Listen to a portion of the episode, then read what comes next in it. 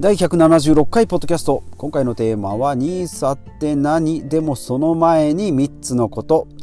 やるべきこと3つということでお話ししていきたいなと思います。このポッドキャストではですね断捨離というテーマにはなってるんですけども、まあ、自己投資とかですね資産投資のお話をしてですね、まあ、サラリーマンでもマイホームを持っててもマイカーを持っててもですね、えー、少しずつ自由を、えー、手に入れてまあ、最終的には楽しい人生にしていきましょうよというお話をしてまいります。先週前回までですね、えー、断捨離をメインにしてまいりましたものを減らしてですね自分の頭の中をすっきりして、えー、いろんなことを自由に考えていこうということで。で今週はですね、まあ、NISA って何ってことですね資産運用のお話投資のところですね、えー、言っていきたいなと思います。でまずですね NISA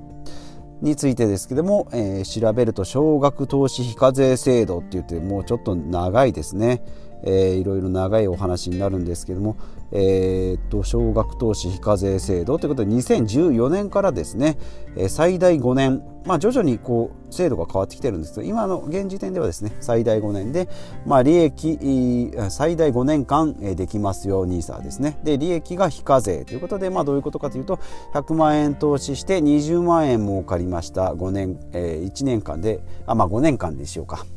100万円投資して20万円利益が出ました。って普通はですね2割持っていかれますので、まあ、4万円ぐらい20万円のうちの20%で、えーとえーとん、20%の 4, 4万円ですね20%なので。えー、取られますけれど税金で持ってかれますけれども、まあ、これがですね0円20万円儲かったら20万円丸々利益になりますよということが、えー、投資、えーと、これが制度の内容ですね。で、まあ、政府としてはですね、えー、日本人、まあ、お金いっぱい貯める貯金ばっかりしてるけど投資してですね増やさないと、まあ、年金の問題もありますしえー、個人のですね資産運用というスキルを身につけていった方が、まあ、諸外国に諸外国に比べてちょっとそういう知識が低いんじゃないのってことでですね。もうただにしてあげるからちょっとバンバン投資やってみてよっていうことですね、まあ、その代わり上限が決まってて、えー、年間120万円かける5年ということで、まあ、最大600万円ですね、まあ、これが NISA ですね。で同じような名前で積立 NISA ってあるんですけどもこっちはですね毎年40万円投資ができて、えー、20年間ということで、えー、800万円ですね。で、まあ、積立 NISA の方が20年ということで長期え出てきますよということですね。まあ、兄弟的に言うともう一個ジュニア NISA ってあります。これ子供の分ですね。子供にしかできないんですけども、まあ、これ2023年でですね、廃止が決まっております。これはですね、80万円かける最大3年ということで、まあ、学習保険みたいな位置づけでしょうかね。で、もう一個データで言いますと、NISA はですね、えっ、ー、と、口座としては国内で1200万口座1200万人ですからね、えー、12%あ10%ぐらいか。結構やっぱ多いですね。で積立 NISA は減ってですね。244万口座っていうことで、えーまあ、これは2.45%ぐらい。あちょいちょい全然違うな。えっ、ー、とまあまあ2%ぐらいか。ですね。はい。えっ、ー、とでジュニア NISA が38万口座ってことで全然人気がないので2023年に廃止になりますということですね。えー、です。ということでですね。まあ NISA の特徴ですけど、まあ、3つポイントでいきますと特定の口座を設定してくださいよいっぱい僕 5, 個5個口座持ってるんで全部 NISA に使います。積み立て NISA に使います。これできませんよ、えー、どっか SBI 証券を設定してですね結構あの審査がめんどくさいですね。23ヶ月最大かかったりしますね。いろんな手続きマイナンバーとかの番号も入れないといけないと思います。でこの辺もですね、えー、ま まあ SBI とかですね。楽天証券で私口座開設しましたけれどもまあ手続きを順を追っていけばですね。まあできることはできますので、えー、やってまあ、設定には、え口座開設、えー、してみるのもいいんじゃないかなと思います。で、1人が1口座ですね。SBI と、えー、楽天証券、楽天証券も両方やりますよという方できません。っていうのとあと短期売買に向かないということですね、まあ、120万円年間120万円といってもですね30万円売ったり買ったり売ったり買ったりですね。するとまあすぐ120万円超えちゃいますので、まあ、短期には向かない、まあ、3年5年とかですね。積み立て NISA だったらまあ20年間もうずっとガチホールドをですね、えー、するような感じになりますということですね。はい、でえーまあ、これが NISA ジュニア NISA と積立 NISA の、まあ、ざっくりとしたお話ですね。で、まあ、その今回のテーマですね。NISA って何っていうことで、まあ、今軽くお話ししましたけど、まあ、その前に3つってことですね、まあ、投資する前にはですねやっぱりまあ自分の身の回りをですねしっかり見直しして投資するお金を捻出しないといけませんよってことですね。ということでこの今回の3つは支出を知る。2番目が無駄を知る。で3つ目が変えたりやめたりするってことですね、まあ、スリムな家計にして、まあ、未来につながるお金を作っていきましょうよってことですね。はい。で、えー、お金支出を知るってことで、まあ、家計の中でやっぱり大きな支出を占めるのは、まあ、住宅ローンですね、まあ、7万とか15万とかですね、まあ、家賃だったりマイマイホームだったりします。でマイカーローンですね。車1台だったらまあ3万円とか5万円とか、まあ、車両代もありますしそれから、えっと、維持費、えっと、ガソリンもそうですし税金もそうですね、えー、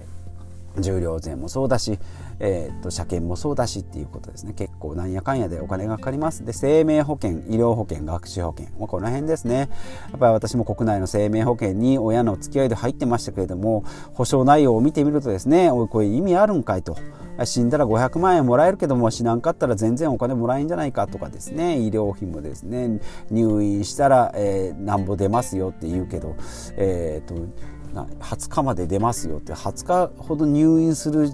病気とか事故なんてもまあまあないですしね。他の保険と一緒になってたり他の保険でカバーできたりしますしね、えー、サラリーマンだったら労災とかもありますしね。そういうのがあります。で学知保険ですね、まあ、ずっと,、えーと、高校生大学生になった時にお金がいりますよって貯蓄しといてくださいね。って言って貯めたお金がですね引き出す時にはですね減ってるじゃないかっていうことが結構あります。あこれは保証の分が差し引かれてるんでって言ってですね。いやそうしたら保険は保険で入っとけよ。貯金は貯金でしとけよっていうことですね、まあ、こういうのができないとやっぱり搾取されるっていうところですね。であとスマホ代。1人8000円とか1万円とかですね。新型 iPhone だったら1万2000円ぐらい大手キャリアだったらかかります。これ23年とかですね。家族3人4人とかで持っていくと、高くなりますのでこの辺の見直し。であと電気水道ガスですね。まあこの辺はビビたるもんなんですけどもサービスは全然変わらないのでですね。見直しするコスパはいいんじゃないかなと思います。で最後は食費ですね。まあ食費って言ってもですねなんかもう人参ばっかり食べるのは嫌だなとかっていう生活はちょっと、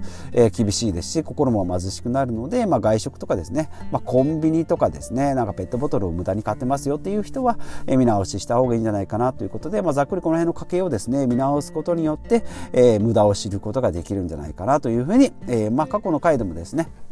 かなりこの辺の節約の話をしてまいりましたけども今回はですねこの辺の無駄を知るということですね。で3番目に変えたりやめたりですね。もう住宅ローンは金利は、えー、2%だったのを交渉して1.5%とかですね。1%1% 1%を下げるとですね月の月の3万円のローンがあ、まあ、3万円ってことはないか。7万円のローンが6万円になりますっていうと結構でかいですのでこの辺の金利の見直しはですね5年とか10年単位で絶対見た方がいいですね。私もですね今金利が安いですので借りた時よりもですね条件が良くなる可能性もありますしまあ売ったりですね、えー、引っ越したり賃貸に変えたりっていうのも一つ手なんじゃないかなと思います。でマイカーもですね乗り換えすることによって私もですね、えー、月4万円のコストだったのが2万円になったりですねガソリンの燃費も1.5倍になったりっていうことで、えー、結構改善が、えー、できるところでもありますので、えー、いいんじゃないかなというふうに、えー、思います。で、えー、あとですねえー、とそれ以外だと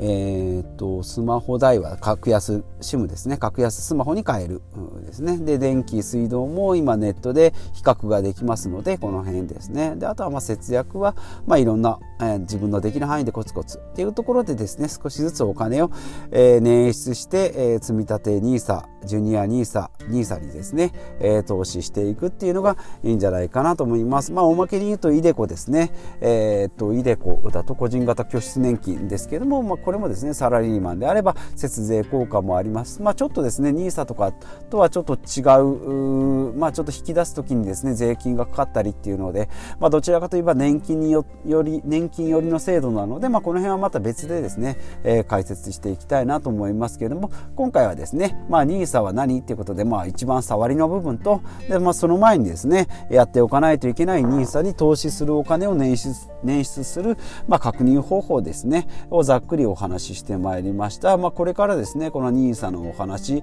えー、進めていきたいなと思いますけども私自身はですね、まあ、最初に言っとくべきだったんですけど私自身2014年15年ぐらいからですね、えー、NISA を始めて NISA 自体はですね、えー、1年2年ぐらいで、えー、やめてしまいました。でそこからほったらかしで2018年からですね、えー、積立 NISA を始めまして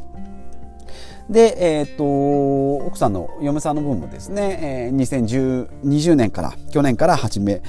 ましてですね、えー、子供のジュニア NISA もですね、2020年から2023年まで、えー、まあ、廃止ギリギリまでですね、えー、やっていこうということで、えー、去年、その辺を全部整備できて1年間投資して、えー、そうですね利益が、まあ、コロナショックの影響も相まってですね、えー、と年間の利益がですね50万円ほど出たんですけども、まあ、50万円出るとですねもうかなり学資保険でですね、まあ、10年ぐらいやってた学資保険でかなり、えー、ロスが出てたんですけどもね保険だなんだって差し引かれてた分の、えー、マイナス分をですね1年間で取り戻すことができたので、まあ、変えて、えー、正直良かったなというふうに思いますし、まあ、これから始める方もですね、えー、まだまだ子供がちっちゃいよっていう方もですね、えー、ぜひ、えー、始めてみるのがジュニア NISA がいいんじゃないかなと。で、えっ、ー、と、親の、親というかまあ夫婦の場合はですね、えー、積立 NISA で、えっ、ー、と、長期的にお金を積み立てていくっていうのもいいんじゃないかなと。まあ、貯金と一緒でですね、やばくなったらそこからま切り崩せばいい話ですので、